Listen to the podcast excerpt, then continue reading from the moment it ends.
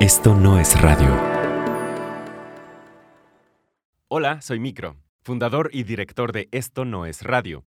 Y antes de que escuches este episodio, te recuerdo que Esto no es radio estrena su cuarta temporada. En esta ocasión te traemos historias de cuerpos, cuerpos que resisten, cuerpos que cambian y cuerpos que exigen para seguir viviendo. Anótale en tu calendario, miércoles 22 de junio de 2022 y sigue Esto no es radio, el podcast del logo rosa en esto no es radio.mx, en Spotify, Apple, Google o donde sea que escuches tus podcasts. Al final de este episodio te invitamos a que escuches el tráiler de la cuarta temporada y sepas de qué estamos hablando. No, en mi casa casi no se hablaba de mi papá. Yo me he preguntado como ¿Cómo te enteraste tú que estaba muerto, no? Y no me acuerdo, así como que haya habido un momento de anuncio, no, no lo recuerdo. Hasta que tuve alrededor de 22 años en una fiesta, no recuerdo si era Navidad, una, una celebración, como que estábamos pisteando y mi mamá y yo de pronto nos vimos los dos juntos platicando de la vida y no me acuerdo cómo se desenvolvió el tema hasta que mi mamá me dice, y es que sabes qué, yo siempre he tenido muchas dudas. Y yo, ¿dudas de qué? Bueno, pues de cómo murió tu papá, por las condiciones en las que nos enteramos, ¿no? O sea, hay cosas como que no me cuadran, no me encajan o que simplemente no, no acabo de entender. Durante como por muchos años más, así no pasan, no pasa mucho, pero en 2018, de pronto mi mamá dijo, no, yo quiero viajar. ¿Y a dónde quieres ir? Pues a París. Pues vamos.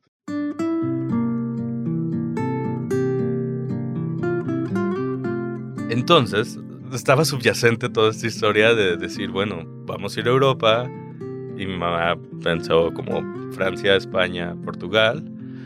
Pues hay algo que tenemos que conocer. Independientemente de lo bonito que es viajar, nada más así porque sí, esta familia de la que les estoy hablando tenía otro motivo para hacer el viaje, uno que desenterraba una historia que se había interrumpido abruptamente años atrás tomamos un tren a esta ciudad que se llama Ovar, que yo siempre lo había visto en mi acta de nacimiento. Llegamos a Ovar y nos fuimos directo al registro civil. Y me dice, ¿vas a sacar la nacionalidad? Y yo como, sí, más adelante, pero sí. me dice, ah, ¿pero dónde está él ahorita? Y yo, como, muerto. y era como, ay, qué raro, porque a mí me debe salir en el registro aquí en el acta que está muerto, ¿no? Siempre sale como abajo una acotación de que la persona falleció, no sé qué, no sé qué, y no me sale. Y yo como, ok, eh, pues gracias, ¿no? Dame el acta. y ya, me, dio el acta y yo como que salgo con mi mamá y... eh, mamá, ¿cuál es el tercer intento? Y siguen diciéndonos que no hay registro de su muerte.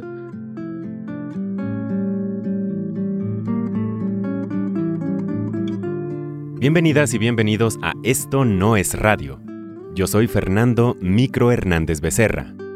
En 2018, Darío Pereira y su mamá, Azucena Adela, o Ade, como le dicen todos en casa, hicieron un viaje para conocer Europa, pero también para ir tras las huellas del papá de Darío.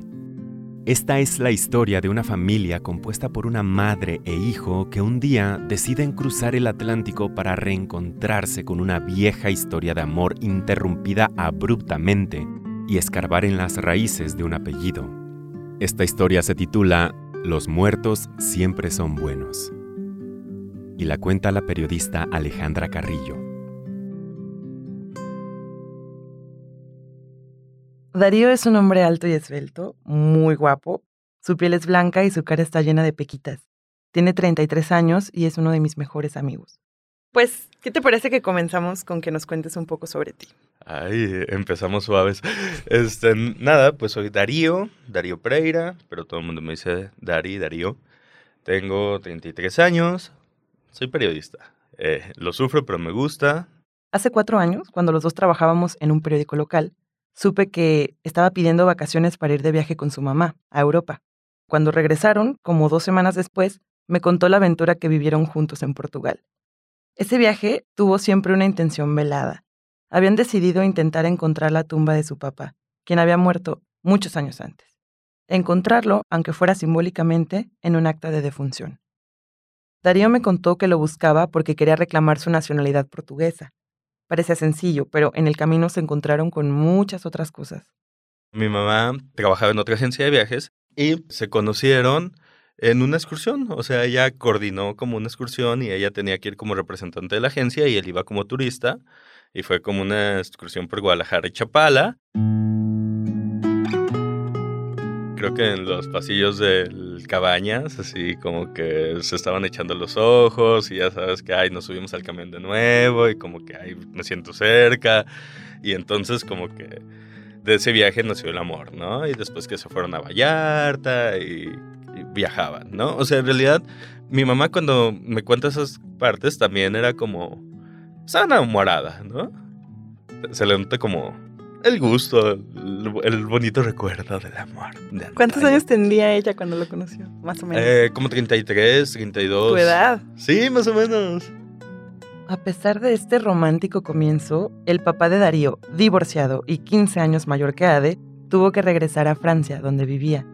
Los enamorados continuaron una relación que se desarrollaba sobre todo en largas cartas. Él vino a México a visitarla un par de veces, y en una de esas ella quedó embarazada de Darío. Darío no recuerda mucho de su papá. Bueno, sobre todo en mi infancia sabía muy poco y en realidad todavía sé muy poco. Mi mamá ah, posteriormente me, enseñó unas cartas que ella conservaba donde él le contaba su historia. Noel a Navidad, 25 de diciembre. Porque, bueno, tenían una relación a distancia. Sherry. Sherry, estoy muy contento de, de saber al fin de tus noticias o de, de ti. Yo conservo un recuerdo maravilloso de México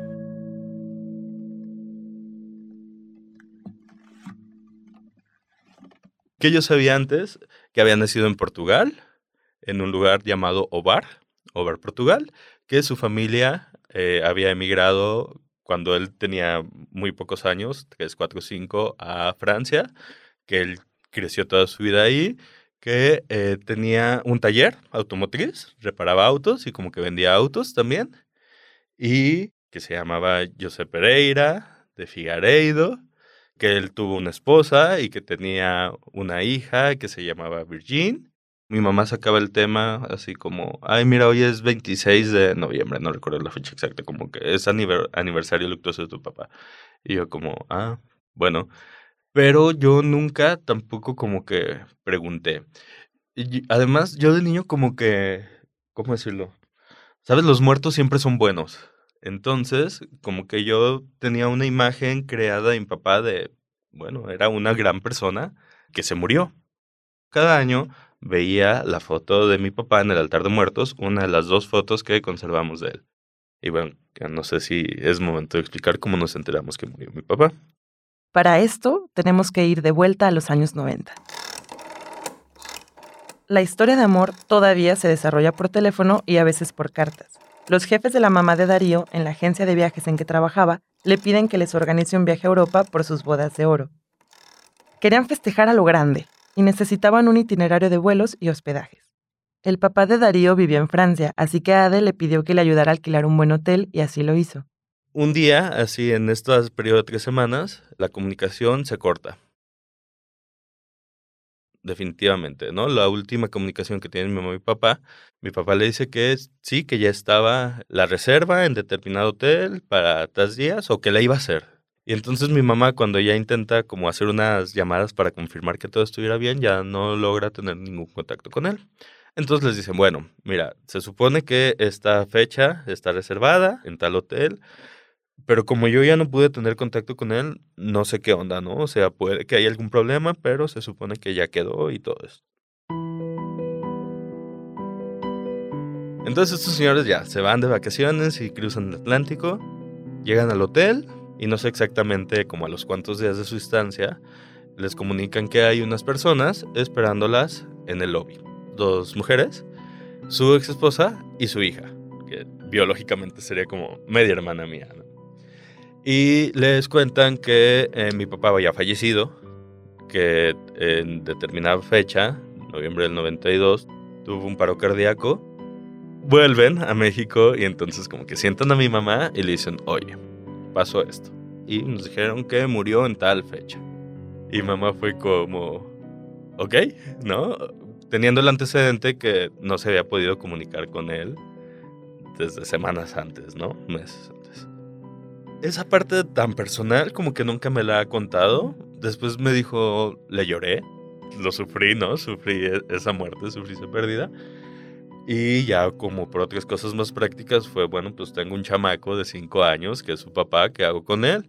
Entonces mi mamá como que intentó arreglar las cosas legales, ¿no? Y para eso solicitó mediante, no sé si la Cancillería mexicana, el acta de función de mi papá con los datos que le habían proporcionado, dónde vivía, su nombre, la fecha de defunción. Y la Secretaría de Relaciones Exteriores, bueno, o, la instancia encargada entonces, le dijo, como híjole, no, no leíamos. Es que no, con esos datos que nos estás dando, no lo hallo, ¿no? Como que mándanos la información correcta y con el número de acta o qué sé yo, ¿no? Y también como que culpó un poco la burocracia de decir estos, ¿no? Inútiles, no sé, no sirven para nada, no pueden conseguir un pinche papelito. Porque ella tenía que acreditar que, no sé, si salía del país, que había como un permiso del padre o cuestiones así, ¿no? O sea, por cuestiones de la custodia, ella necesitaba como comprobar que mi papá estaba muerto. Eso era como la utilidad práctica de lo que servía el acta de función. Muchos años después, el acta seguía sin aparecer. Pero tanto Darío como su mamá le restaron importancia a eso. Hasta hace unos 10 años, cuando en una fiesta ya entrados en copas, su madre le contó al Darío de 22 años que ella seguía teniendo muchas dudas. Entonces cuando me entero de esto, me empiezo a cuestionar cosas, ¿no? Ya no es como esta buena persona que había muerto. Pudo haber sido un humano y no necesariamente ese buen humano que yo pensaba. Las cosas ya se sentían turbias y poco después, la abuela de Darío, quien lo crió y vivió con ellos toda su infancia, falleció. Así que pensaron que quizá era un buen momento para emprender este viaje. Bueno, mi mamá vivió en Europa un tiempo. Entonces ella siempre, cuando yo era niño, ella decía, ay, París, yo quiero regresar a París. Estuve solo 24 horas en París. Ojalá alguien me pueda llevar a París, ¿no? Entonces yo siempre crecí como con esa presión, así de tengo que llevar a mi mamá a París. Pues por suerte ella me llevó a mí. Porque digamos que pasan un montón de, de historias en mi casa. Mi, mi abuela pues eh, se hace muy vieja ya, tiene 88 años, cae en cama, mi mamá tiene que dejar de trabajar para cuidarla. Finalmente en abril de 2017 mi abuela muere. Me preocupa mucho como la estabilidad de mi mamá, pero pues al final está bien. Mi mamá deja su trabajo y además se jubila y le llega una pensión de esas que nosotros ya no vamos a conocer. Llegaron unos seguros de vida y cosas así y tenía dinero de pronto, ¿no? Y ella quería poner un negocio y seguir trabajando. Hasta que un día yo creo que dijo, ¿para qué? ¿Para qué si ya tengo una pensión? Entonces dijo, no, yo quiero viajar. Y quiero viajar contigo, me dijo. ¿Y a dónde quieres ir? Pues a París. ¿No? Pues vamos. Y mi mamá pensó como Francia, España, Portugal. Pues hay algo que tenemos que conocer. Me investigué las leyes, dije, tengo todo el derecho del mundo, porque en realidad, eh, si tu padre está muerto, es como una cuestión meramente administrativa, ¿no? Presentas el acta de función, compruebas que eres su hijo, tienes derecho a la ciudadanía y es como pasa. Y en 2018 nos fuimos. Y ahí empieza como la otra parte. Su atención, por favor, para su mayor seguridad en los vuelos. Cuéntame, cuando te subiste al avión, ¿estabas nervioso? No, estaba muy feliz, güey. Me habían regalado un viaje a París y España, Portugal. Yo como me urgía. Llegamos primero a Madrid, llegamos a Madrid, pero pasamos sí como un día y, y al siguiente día tomamos un tren a Oporto. Antes de comenzar como las investigaciones, pues sí, como que turisteamos, te familiarizas. Es, muy bonito, es como con mucho azulejo portugués, ¿no? Muchas iglesias azules, las estaciones de tren, linda. Y con mucho vino. Entonces tomamos un tren a esta ciudad que se llama Ovar, un municipio en las afueras de Oporto, que yo siempre lo había visto en mi acta de nacimiento, ¿sabes? Porque mi acta de nacimiento siempre decía como padre, tal, dirección, Ovar. Y yo como Ovar, Ovar, Ovar. Siempre lo tuve como en la mente. Llegamos a Ovar y nos fuimos directo al registro civil y yo para eso tenía como tres meses de estudios de portugués en Bolingo.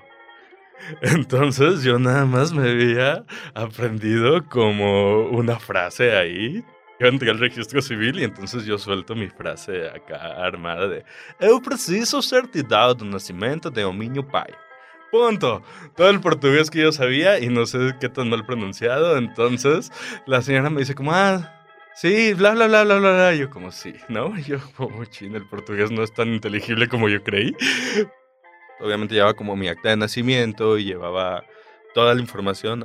Y me dice, híjole, no, no la tengo aquí pero estos datos, ¿qué, no? ¿De dónde los, los sacaste? Ok, yo pues de mi mamá. Y me dijo, como es que mira, tengo un acta de nacimiento que no es exactamente igual, pero es parecida. Coincide como la fecha y los apellidos casi, pero hay una letra que no está y están como los apellidos volteados. Pero no la tenemos aquí. Está en Oliveira de Acemeis. La otra frase de Dolingo que me supe. ¿Eperto? Así como, ¿cerca? era como, sí, más o menos. Total, me, me sacó una copia del acta de nacimiento y me dijo en qué ciudad podía conseguirla. Entonces yo salgo mi mamá y le dije como mi portugués funcionó, chingón, mira, aquí traigo la copia del acta de nacimiento, pero resulta que no está aquí, que tenemos que ir a tal ciudad. ¿Qué dices? Vámonos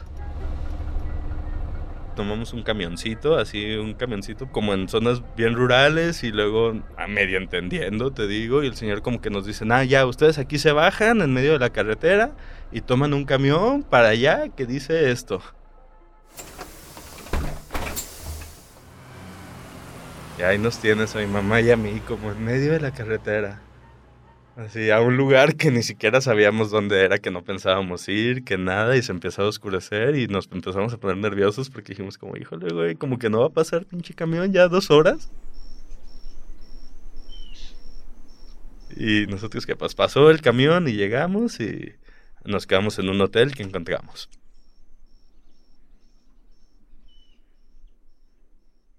Y al siguiente día, pues ahí me tienes a mí de nuevo en el Dolingo, ¿no? Practicando y traduciendo la chingada.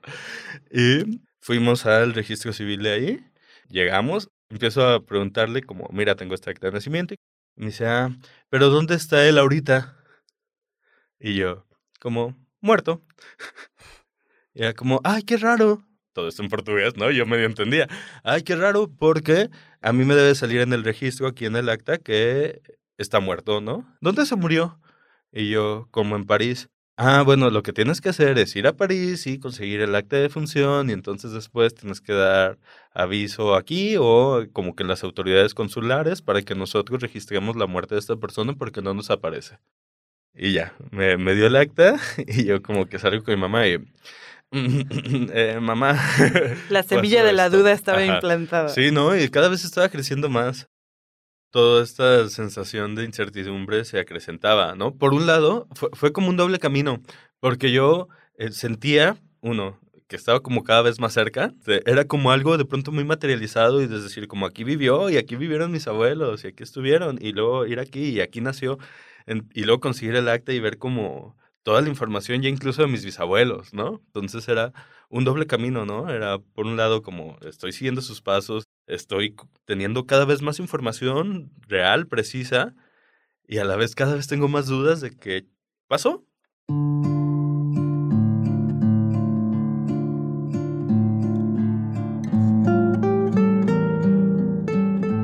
Y mi mamá pues obviamente estaba... No era como que lo hablábamos, pero pues, lo sabíamos. Ahí sí estuvo siempre ya muy presente hablar de todo lo que había pasado, ¿no? Hablar de lo que ella sentía, hablar de cómo fueron las cosas, hablar de las dudas, hablar de lo que yo sentía, ¿no? Si me hacía falta mi papá, que se lo extrañaba. Ya era como un tema que quizá explotó, no sé, que ya estaba siendo real y que ya conversábamos y que callamos mucho durante muchos años. No pude evitar pensar en mi propio padre, en los padres de las personas cercanas, sus abandonos, Pensaban que yo también habría seguido esa investigación. Yo también quería saber lo que pasó. ¿Por qué se fue? ¿A dónde se fue? ¿Por qué los dejó? Yo me di cuenta que nunca me hizo falta, ¿no? En realidad, para mí, no estaba simplemente... Fue humanizarlo, insisto, y no humanizarlo como bien, ¿no?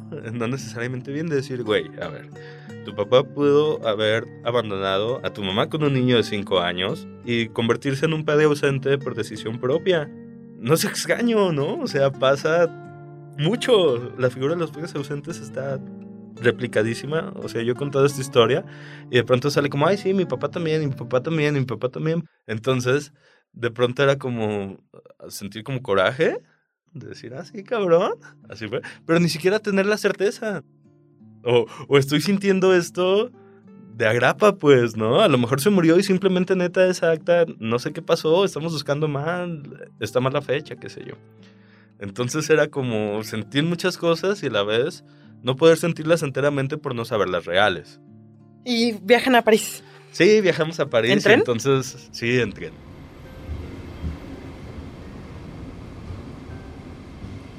Obviamente no, no todo el viaje fue tenso, ¿no? Fueron como muchos momentos de, de disfrute, ¿no? De, de puro, güey, estoy de vacaciones. Pero siempre llegamos a París y ya sabes que la Torre Eiffel, lo primero, pero el siguiente día fue como, vamos a ir al registro civil. O sea, la primera acción siempre era como esa. Una forma burocrática de buscar la tumba de tu padre, ¿no? sí. sí, sí, sí.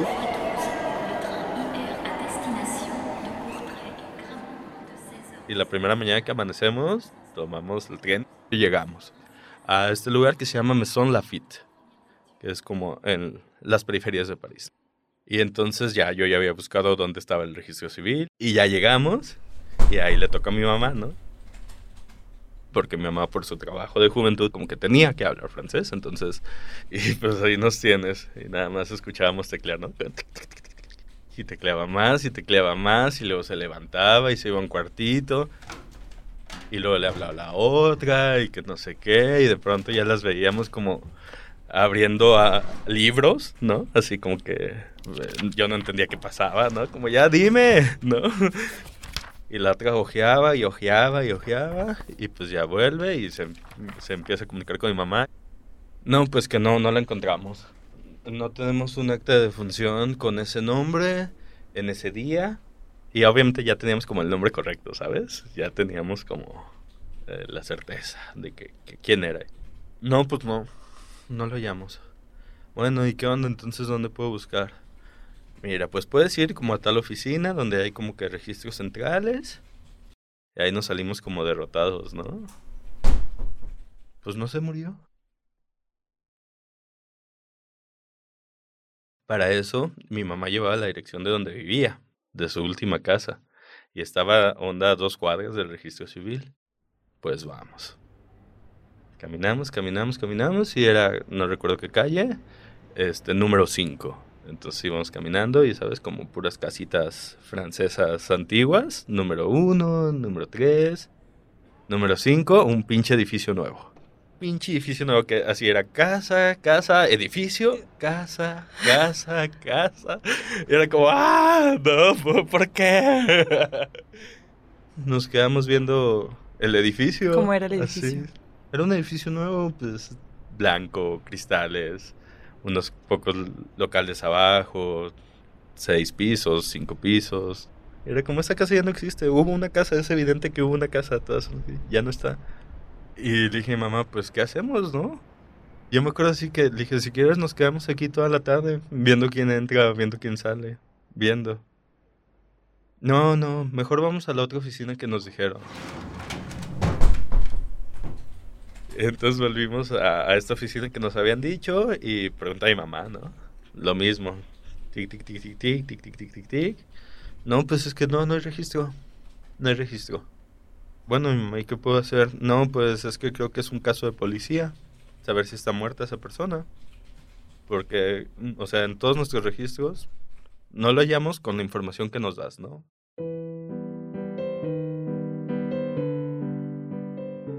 Después de este sub y baja de trámites y emociones, Darío y su mamá tuvieron que tomar una pausa en el camino. Tuvieron que sentarse y hablar de toda esa nueva información, afrontar que había muchos vacíos muchas preguntas sin respuestas. Y entonces sí, nos salimos de esa oficina y como que ahora sí caminamos y nos encontramos un lugar y dijimos, hay que tomarnos una cerveza. Y así, no sé, martes, son 11 de la mañana, ¿no? Y como que nos sentamos y pedimos una cerveza. Le dije, mamá, pues no se murió. no se murió. Y entonces nos estábamos tomando esta cerveza y me dice, es que me cuesta mucho trabajo creer una mentira así, ¿no? O sea, yo le lloré y te dejó Y fue como, yo estaba enamorada, ¿sabes? y te dejó. Entonces, la vi como desencajada. Y entonces me empecé a sentir un poco mal porque, o sea, todo esto empezó como sin saber que iba a crecer tanto, que se iba a tornar algo tan, tan personal. Y yo no sentía el mismo dolor, ¿no? Porque en realidad mi mamá, mi papá nunca estuvo. Independientemente, se murió. Ah, pues se murió, pobrecito. O nos abandonó. Ah, pues qué hijo de la chingada, ¿no? Abandonaste a tu morro y abandonaste a, a alguien que te quería y que además se tuvo que aventar un tiro para sacarme adelante, ¿no? Pero a mí nunca me afectó su ausencia, o sea, finalmente no estuvo. Entonces, ver a mi mamá así fue como... Y entonces, como que la respuesta que tuve fue como, mamá, estamos en París. ¿Cuánto tiempo habías querido venir a París? Ya, o sea, se murió, se murió, nos abandonó, nos abandonó. Nuestra familia fuimos tú, mi, abuela y yo, y estuvo muy bien y hemos sido muy felices y fuimos muy felices. A la verga. A la chingada ya. Estamos en París, vámonos de vacaciones. Sí, sí, es cierto, ¿no? No sé si fue como una salida fácil o si fue qué, pero pues, güey, ya cruzamos el pinche océano, fuimos a dos países, nos perdimos en el campo, buscamos, lo intentamos y no se pudo y todo indica que no se murió. Y pues sí, empezamos como a vacacionar y desde ese momento ya, no se tocó el tema durante el viaje.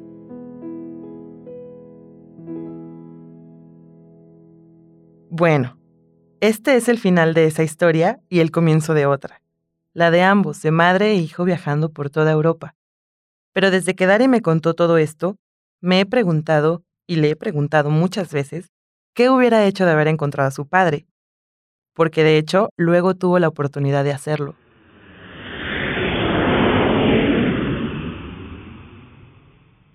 El día que yo regreso a mi casita aquí en Mexicalcingo, me despierto al siguiente día veo el techo y digo, güey, qué loco, qué loco todo lo que acaba de pasar, ¿no? O sea, de pronto ya como en mi realidad, en mi cotidianidad, fue como, güey, ¿qué pedo? ¿Qué pasó? ¿No? Qué locura. Y entonces, solo había una imagen recurrente que se me venía y era mi mamá en el tren. En ese tren de regreso con la cara de no lo puedo creer, ¿qué está pasando? Así. Y era como, güey, no, no, o sea, no me puedo quedar así, eres periodista, chavo, o sea, búscale. Entonces, así en ese momento, me levanté y en la compu yo así como... Obviamente sabiendo que tengo mucha más información, ¿no? Que tengo nombres reales, fechas, direcciones. Encontré una página francesa como de información legal sobre los comercios a nombre de la ex esposa de mi papá. O sea, yo me puse a buscar todo lo que podía y traducía todo lo que podía y entonces la primera pista concreta que me parece y quizá de las únicas que tengo es esta dirección de una concesionaria de autos y taller de autos Renault, que era como la marca con la que siempre trabajó mi papá, a nombre de la ex esposa. Y entonces yo busco la dirección y venía una dirección y viene un teléfono. Me voy a Maps, la pego y sabes, ya sabes, la flechita desde Mexicalcingo, así como shrimp.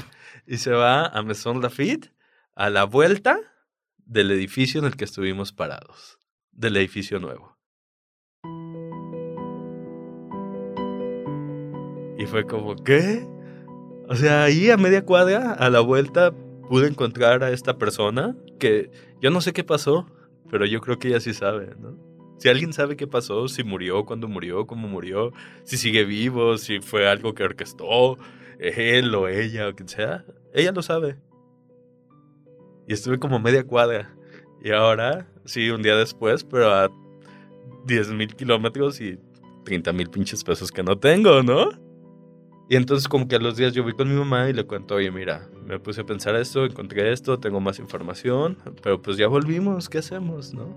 Porque también pues está esta situación como sentimental de ambos y de decir, ¿qué tal si mi mamá ya como que quiere dar por cerrado este capítulo y no hablarlo, no, no, no contarlo, no tocarlo? Y yo todavía estoy ahí como, mira, encontré esto, sé más, tengo pistas. Entonces como que un día hablamos y me dijo, sí, quiero saber qué onda. Yo necesito saber qué onda, necesito saber qué pasó. Arre. Pero ahí estoy ya un poco atorado. O sea, en su momento han pasado ya dos años y durante este periodo, como hemos hablado de volver, eh, sí, pero vuelvo y toco a esta nueva dirección y de pronto tampoco hay nadie. O marco por teléfono, porque ahí tengo un teléfono. O hemos hablado de contratar investigadores privados.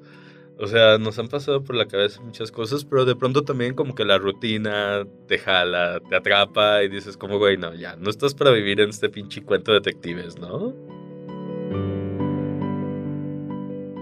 Hay una parte de ti que tal vez no quieras saber. Sí, sí, supongo. O sea, e-, es, una contradicción, ¿no? Por una parte siento que se la debo a mi mamá, que le debo como una respuesta, una certeza.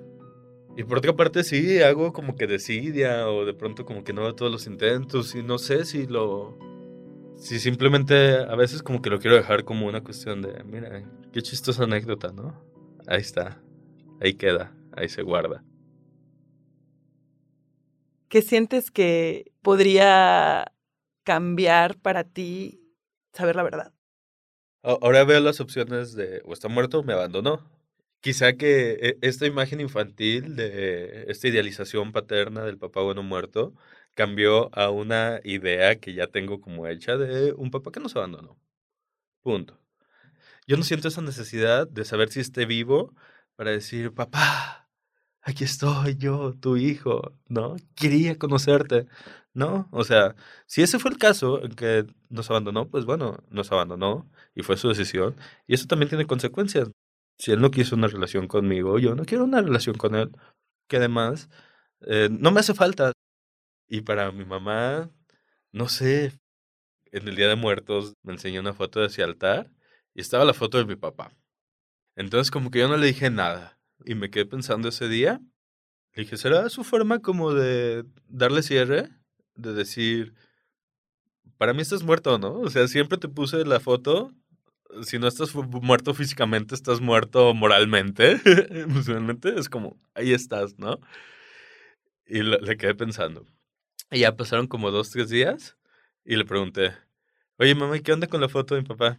Me dice, ay, mira, pasaba. Y le decía, eh, para mí que no estás muerto.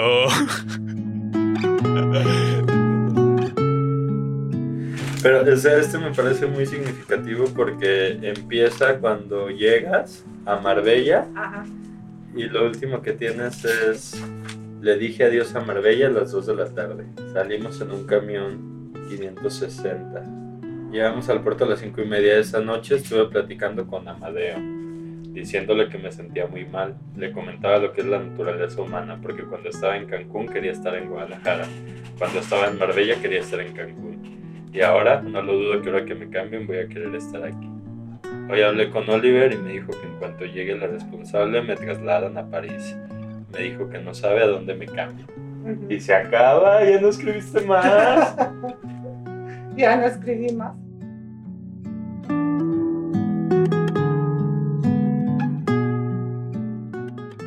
Los muertos siempre son buenos fue reporteada y escrita por Alejandra Carrillo, producida por Mitzi Pineda y editada por Mitzi y yo, Fernando Micro Hernández Becerra. Mezcla y diseño sonoro de un servidor y Luis Raúl López. Fact-checking y asistencia de producción de Sandra Fernández. Los valses llenos de saudade en piano son compuestos e interpretados por Luis Raúl López. Los boleros melancólicos transatlánticos fueron compuestos e interpretados por José Meyer Ibarra. Puedes encontrar su música en Spotify, Bandcamp y seguirlo como José Meyer Ibarra en Instagram, Facebook y YouTube. La ilustración de este episodio es de Vivian Cárdenas. La encuentras en Instagram como Vivian Dot. Por cierto, este es el último episodio de Mitzi Pineda en Esto No es Radio, He visto como nadie la evolución y crecimiento de Mitzi como persona y como profesional. Y pensar que en aquel otoño de 2015, cuando era mi alumna en clase de radio, me dijo que no le gustaba la radio y los podcasts no eran algo que le llamara mucho la atención. Ya ella les compartirá en sus redes sociales los nuevos proyectos en los que incursionará próximamente y hacia dónde apunta su brújula. No puedo estar más agradecido y orgulloso de alguien como ella, Aquí, en Esto No es Radio, te queremos, Mitzi. Y con este episodio, queridas personas que escuchan para seguir viviendo, concluimos la tercera temporada de Esto No es Radio. Recuerden que se acaba esta temporada, pero vienen más producciones disponibles en esto no es radio.mx. Ahí en nuestro horizonte sonoro viene un podcast sobre sexo y poliamor, viene la segunda temporada de 2050, El fin que no fue, y viene un podcast de entrevistas del que ya les hablaré muy muy en breve. Recuerden, visiten esto no es radio.mx, esto no es radio MX en Instagram y esto no es radio en Twitter. Yo tuiteo e instagrameo como arroba microgdl. Agradecimientos especiales a Darío y a su mamá Azucena por compartir su historia con Esto No es Radio. También a toda la gente que ha aparecido en este podcast y a quienes hemos agradecido en cada uno de los episodios en los que han aparecido. Esto no fue radio, fue un picnic sonoro. Gracias por estar aquí.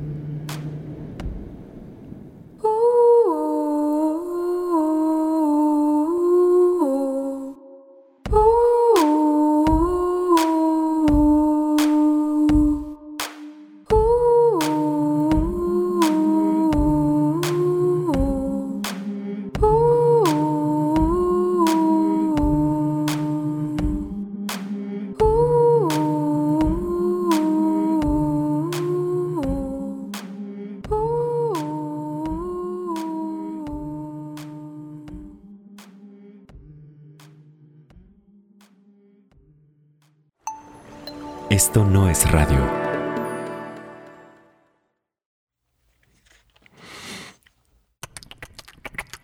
Somos cuerpos.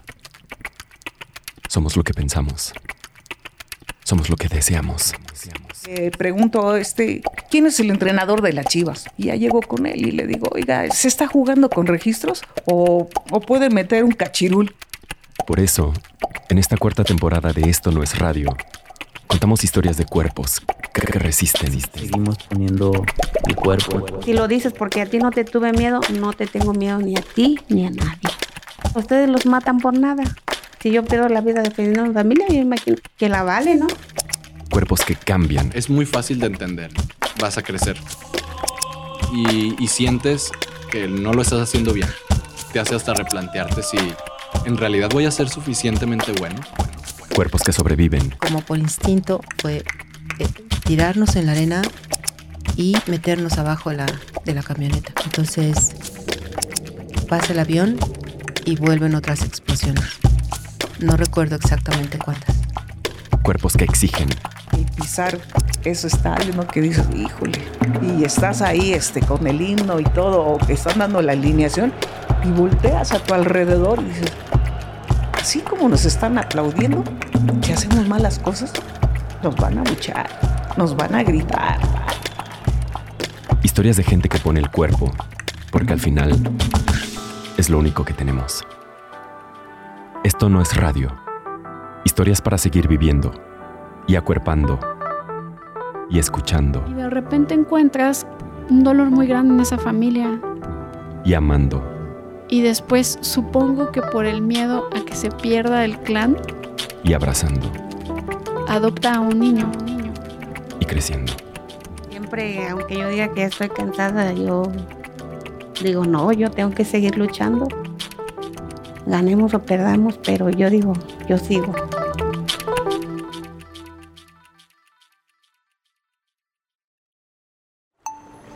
Esto no es radio.